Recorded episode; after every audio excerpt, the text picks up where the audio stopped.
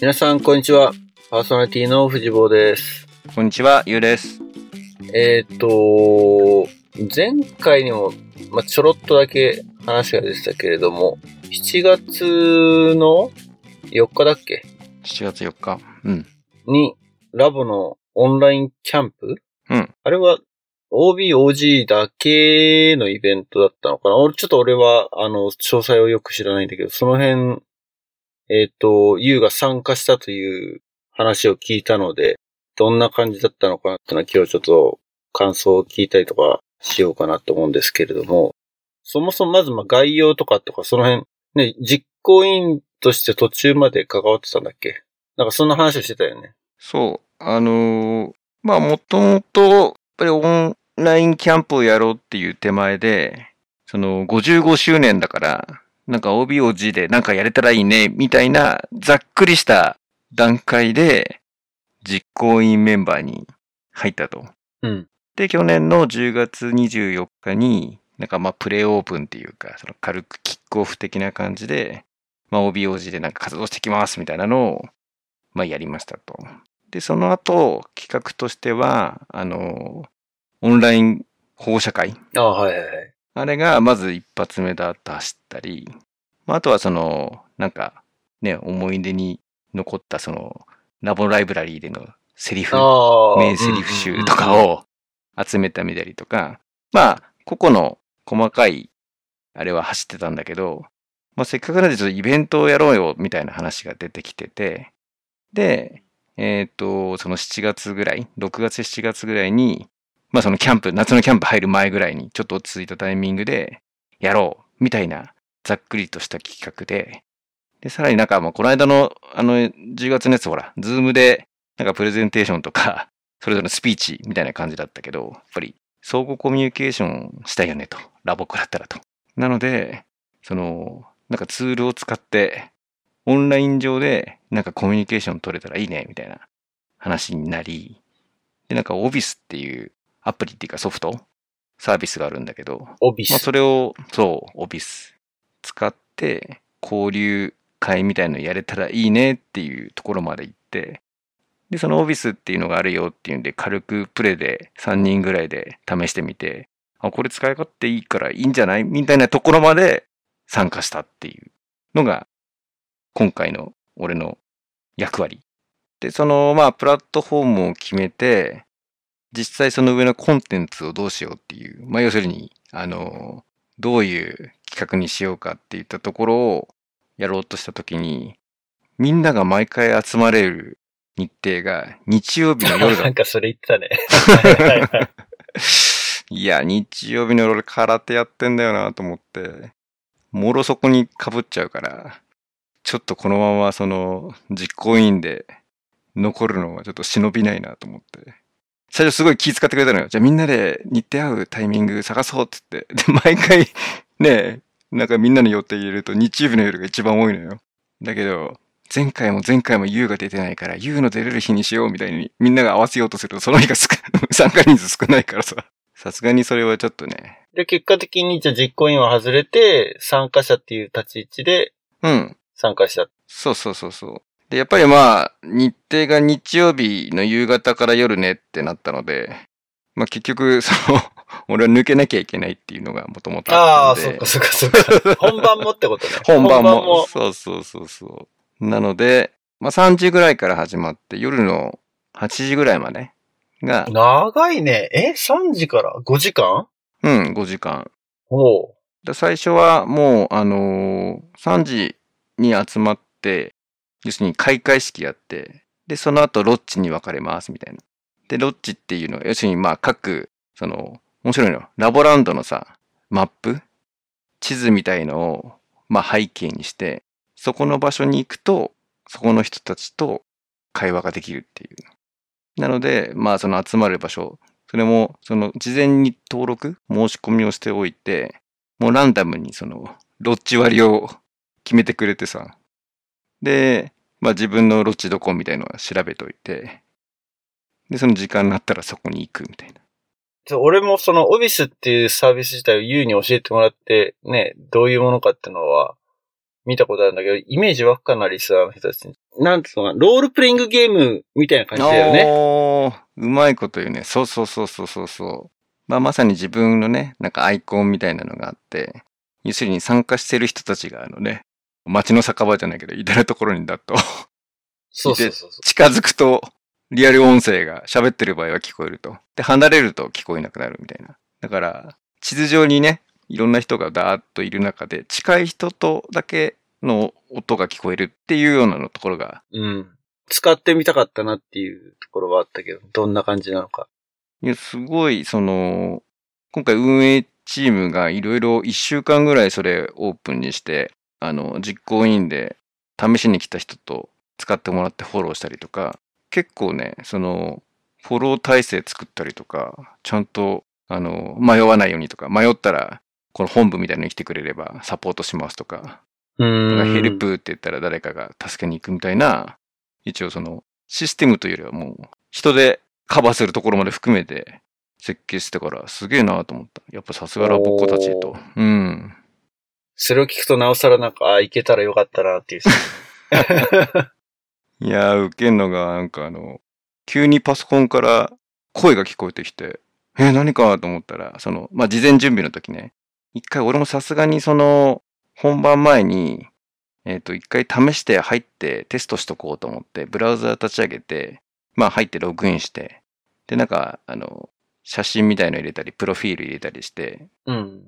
で、ID を取得しとくと、まあそれが残るから、ゲストで入って毎回設定してもいいんだけどめんどくさいから、まあそのログインして、それを設定してみたいのをやった時に、たまたま別の仕事が入っちゃって、そのブラウザーを消さずに残しておいたのよ。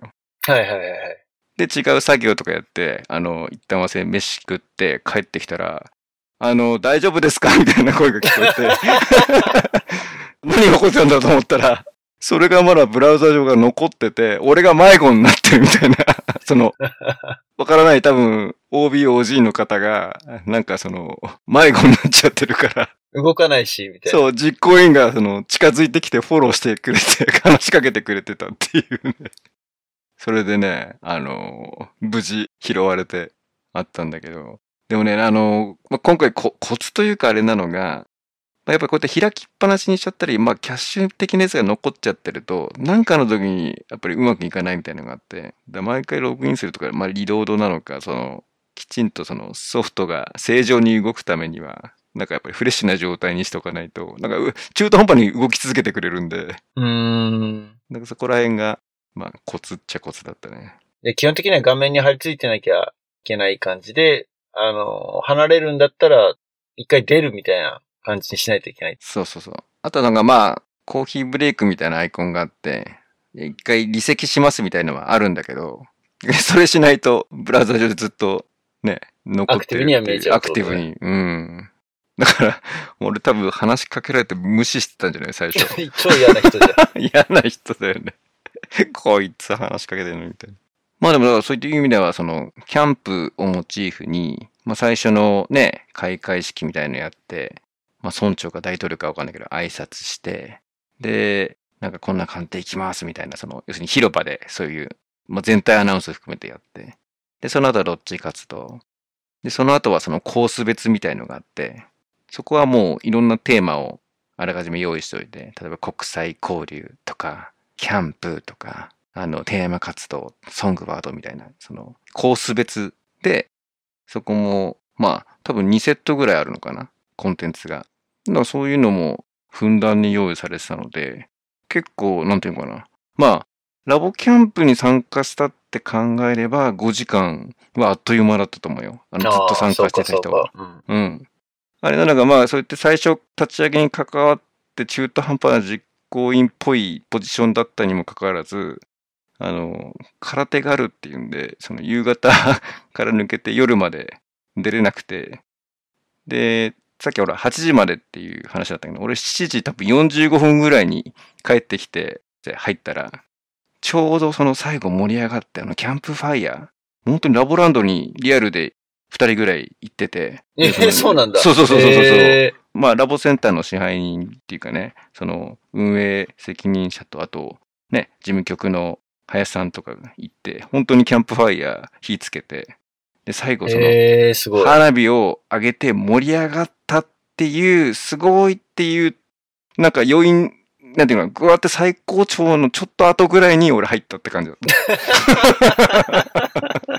でもうすごい、わあ、もう感動、パチパチパチみたいなのがみんなのコメントとかがすごいみたいなのが残ってるのを見て、あ、よかったんだなっていう。終わってんじゃん。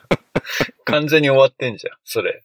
もうね、後片付けのスタッフぐらいな感じのタイミングで入ったから、すごいコンテンツとしたらもうみんな感動して、やっぱオンラインでここまでできんだね。いや、すごい感動しました、みたいなコメントの嵐と、えまあ余韻に残ってるところに参加して、あ、ー。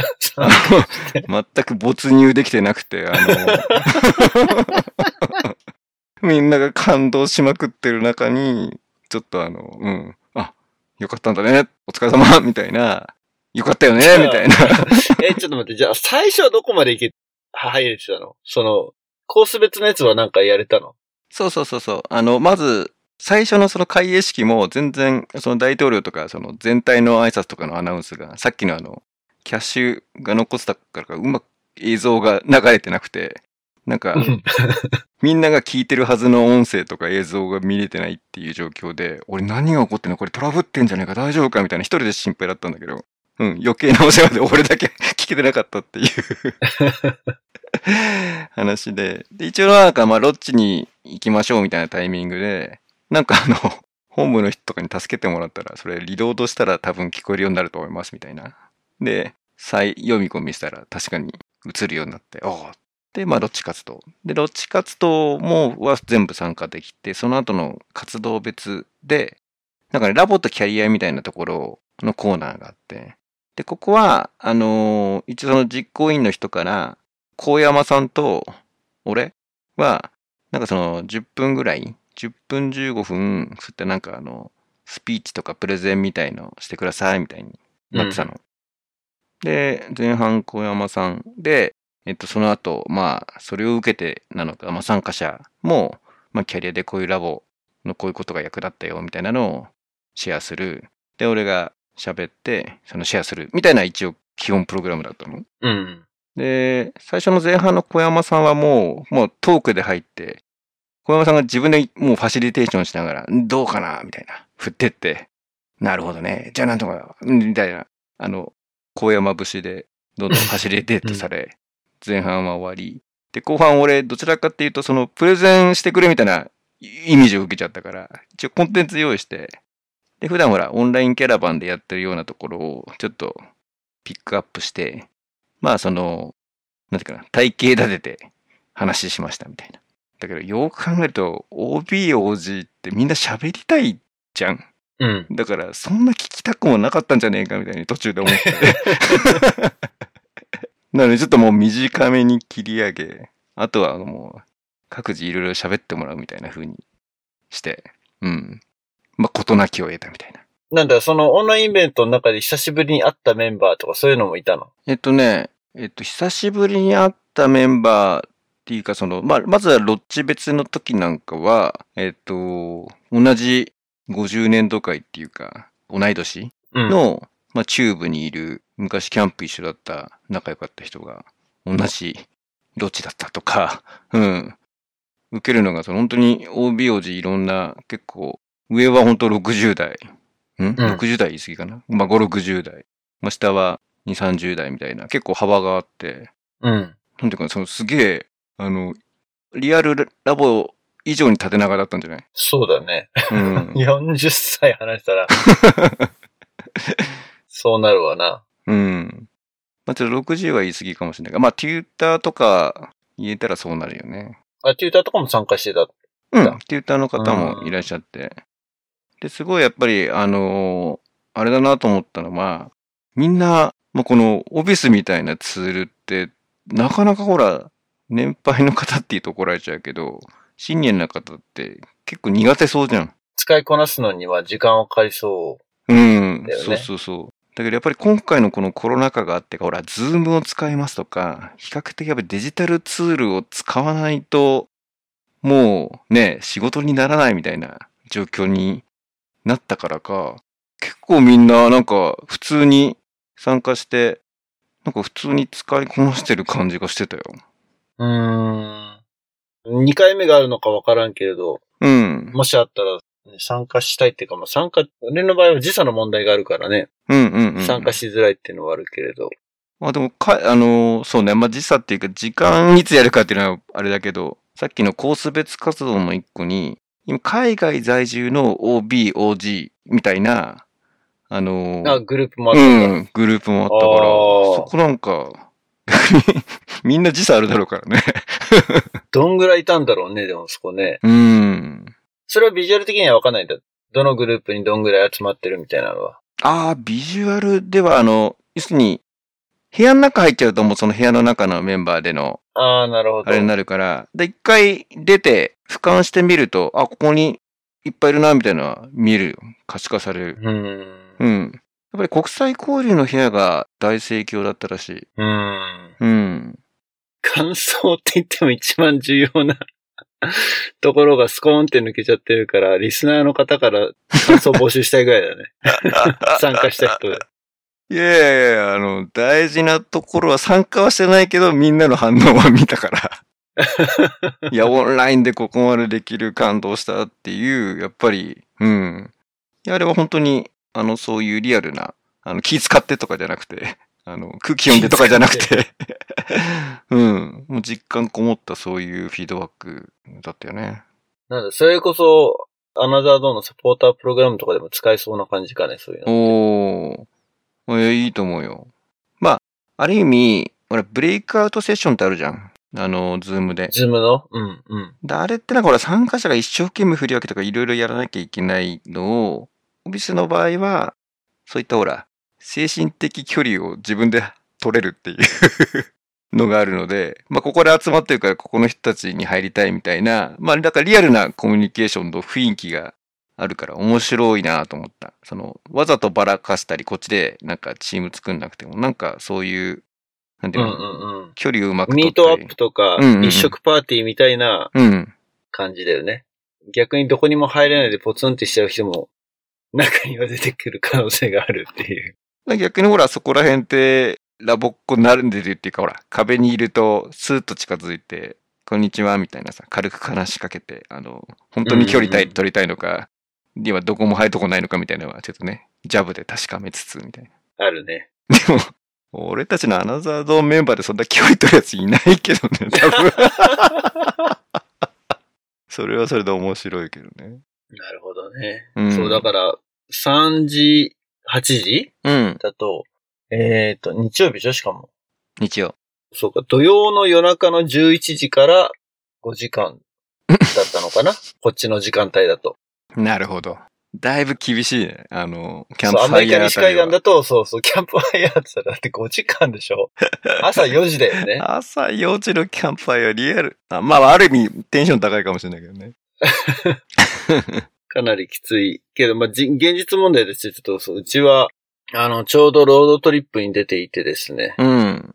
うん。参加表明はだからしなかったんだけど、ロードトリップ今回はですね、あの、南カリフォルニア、まあ、カリフォルニア州内で旅行しようっていうか、パンデミックもあったので、うん。ハワイに行こうかって話もちょっと出てたんだけど、夏にわざわざハワイ行くことねえかっつって、うんうん。それはやめて、で、サンディエゴまで行ってきたんですね。うんうん。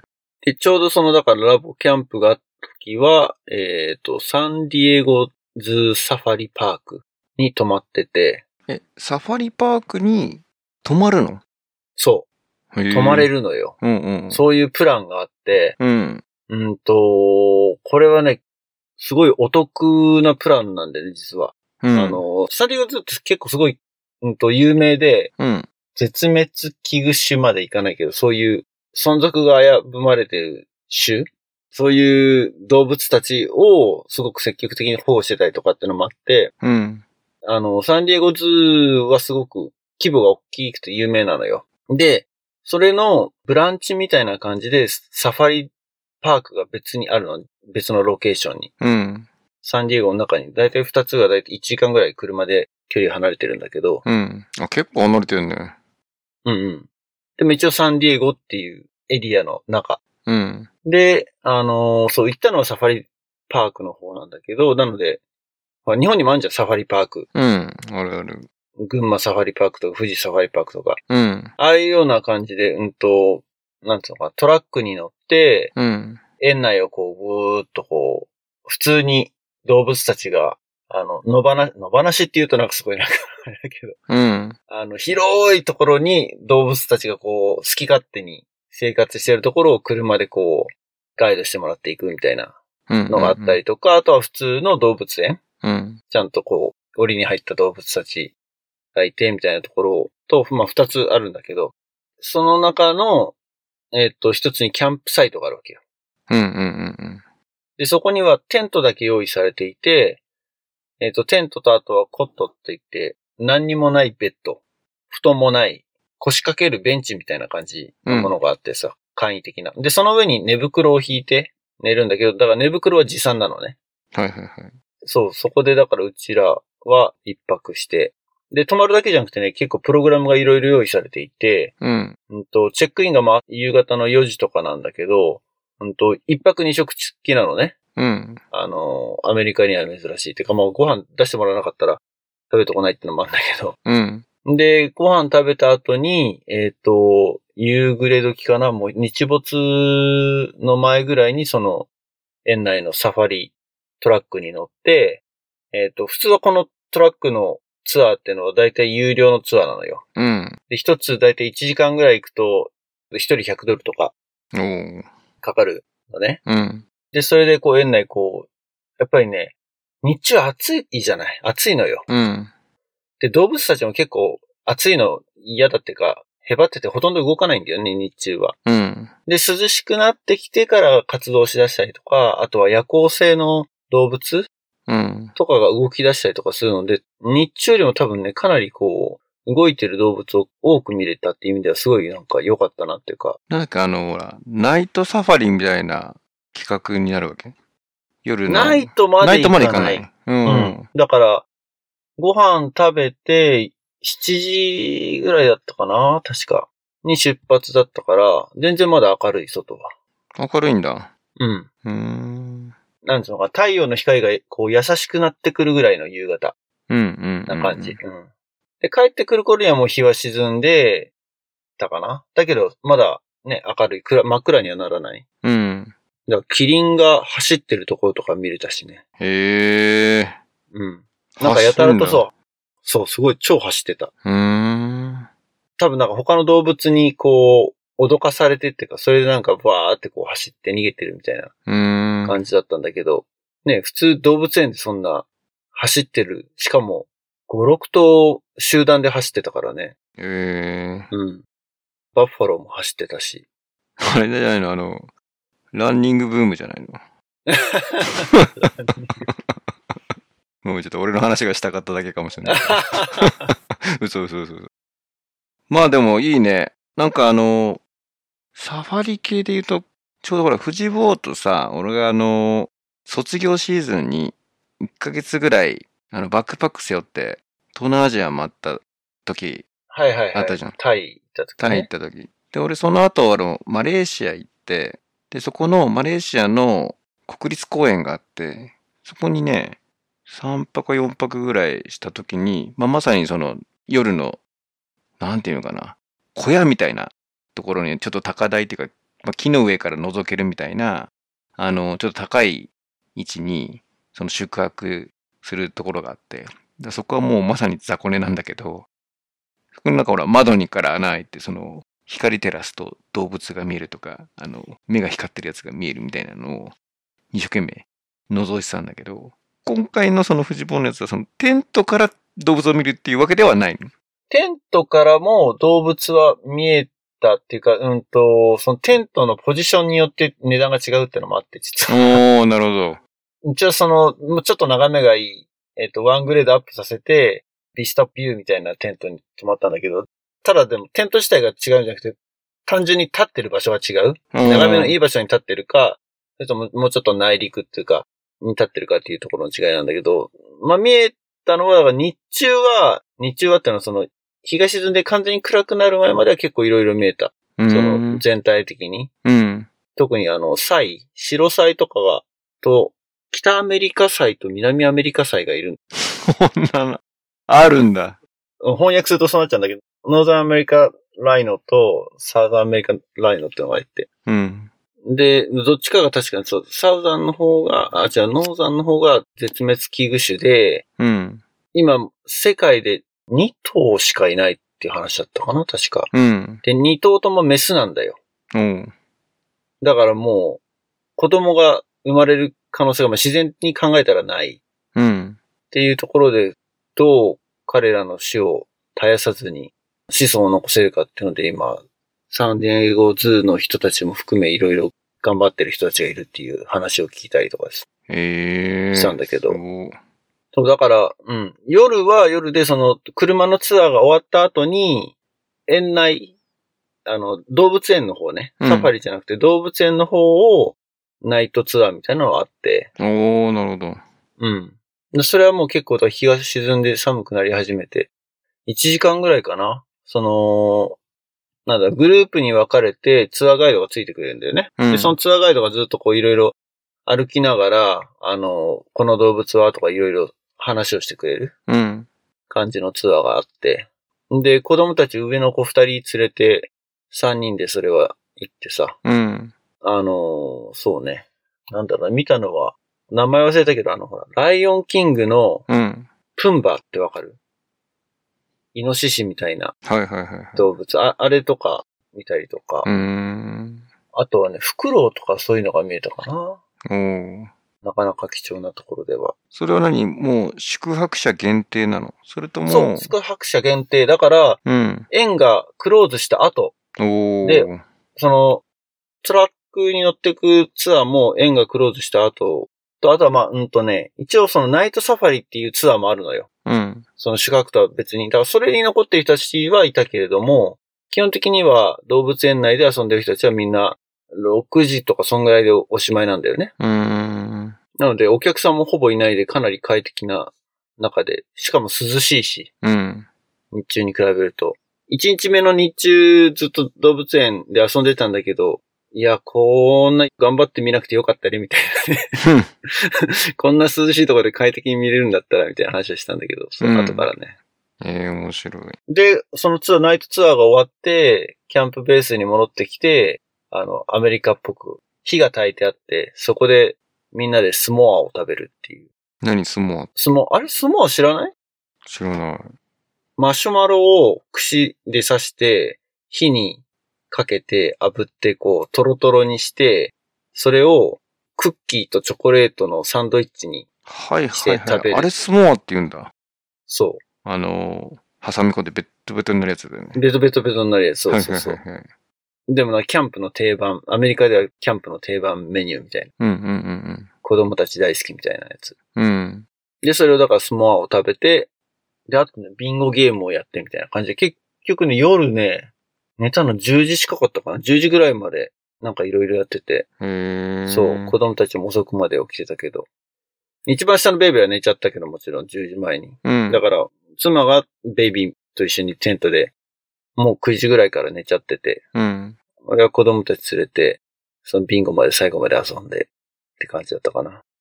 基本じゃないファミリー向けなの。いや、ファミリーじゃなくても、まあファミリーはもちろん多かったけど、うん。うんと、そのさっき言ったナイトツアーみたいな歩いてくやつうん。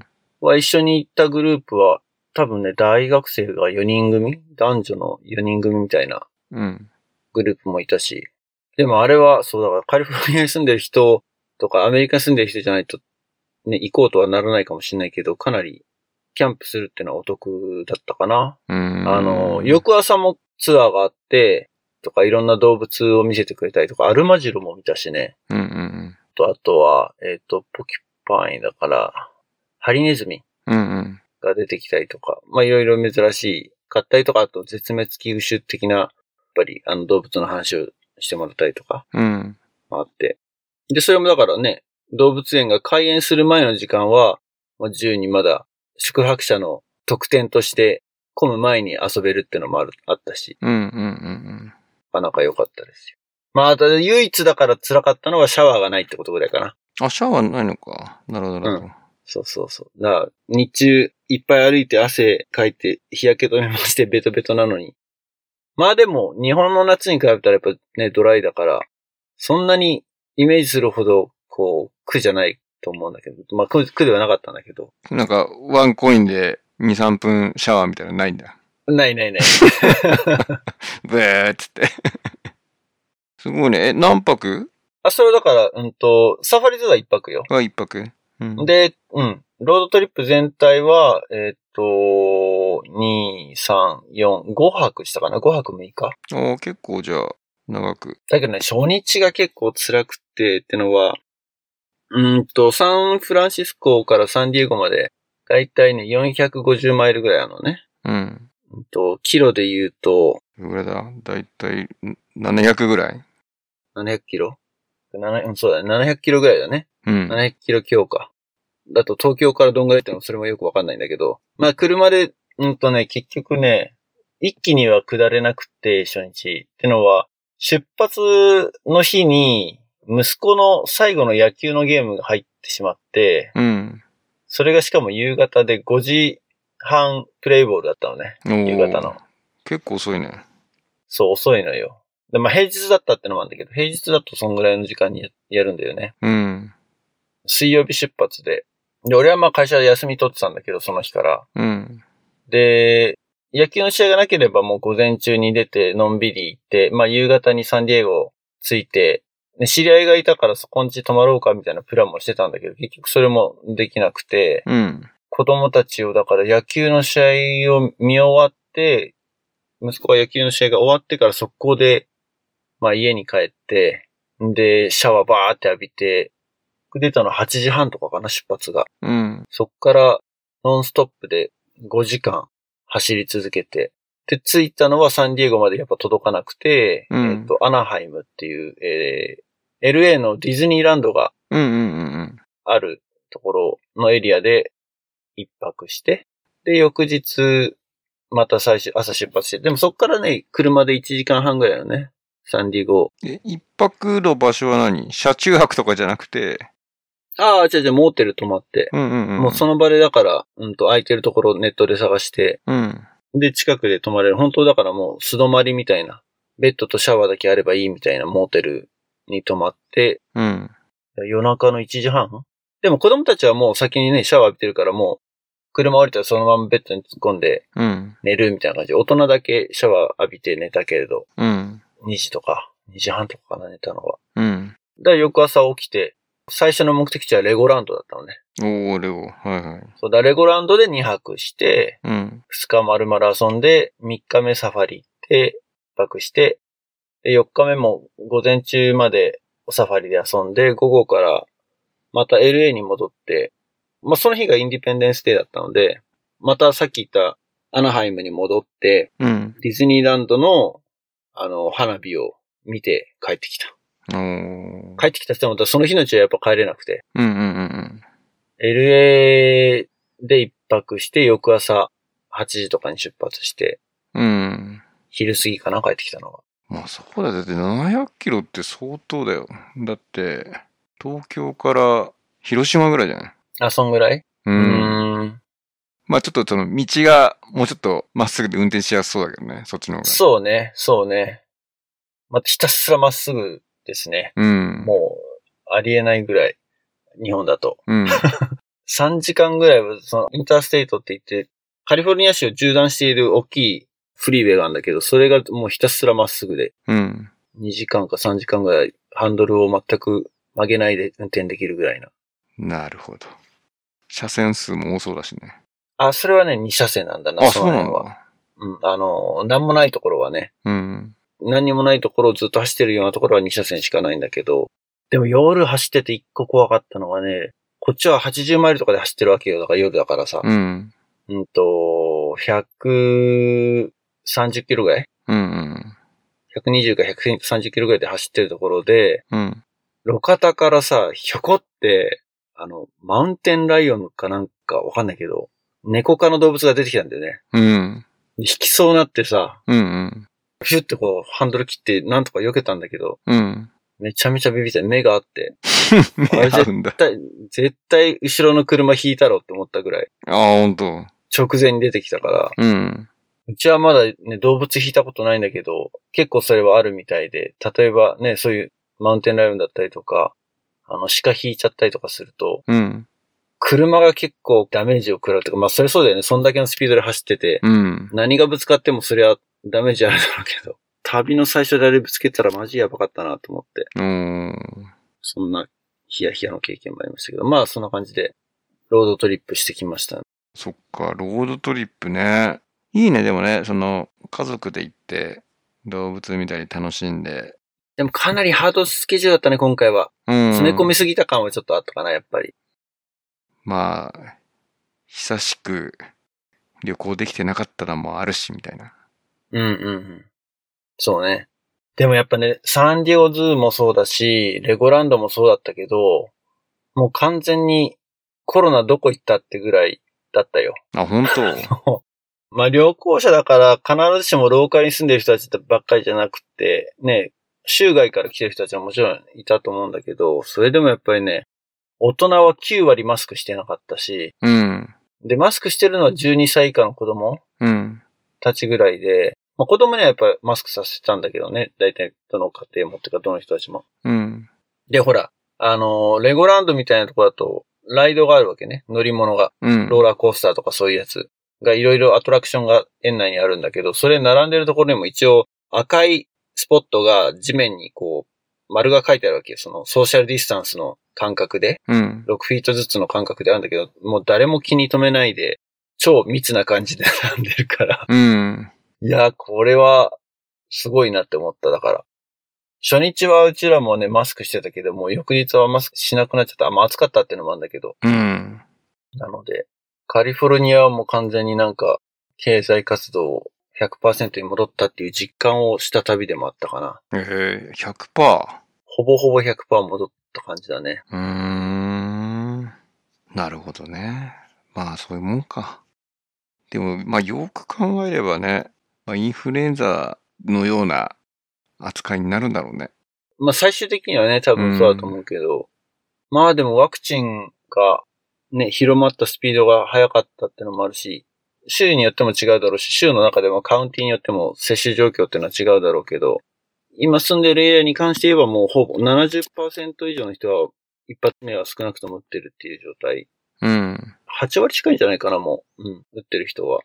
そういう意味だと集団免疫的なものは出来上がったっていう感じかな。うーん。ついこの。前もサンフランシスコのシカウンティだったかなシティだったか忘れたけど、新規感染者数がゼロっていう日があったからね。へえ。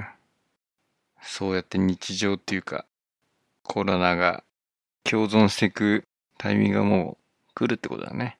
とにかくね、アメリカでマスクをしてるっていう光景自体がすごい予想外というか、非日常的すぎる光景だったから、うん。そういう人たちがマスクをし続けてた1年間っていうのはすごいなっていうふうには思うけどね。なるほど。まあでもちょっとだから怖いっちゃ怖いよ、だから。ね、そうは言ってもね、ゼロじゃないしさ、うん。変異株とかも出てきたりとかもしてるのもあるからさ、うん。俺、ちょっと油断しすぎじゃねえのって、気緩みすぎなんじゃねえのっていうような不安はやっぱり常にあったけどね。うん。まあ日本も徐々に、うちにもようやく来て、あの、接種券が、昨日。そっか、それもちょっといろいろうん突っ込みたいけど、今はやめとこうか、長くなりそうだから。うん。そんな感じだね。はーい。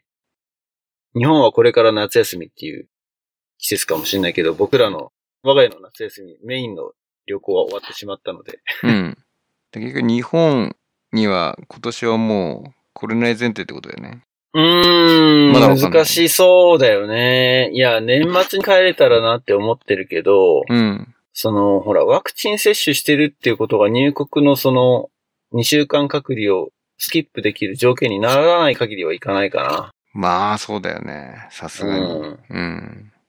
ね、しかも、ね、まだ、日本の方が今、緊急事態宣言が出てたりとか、うん。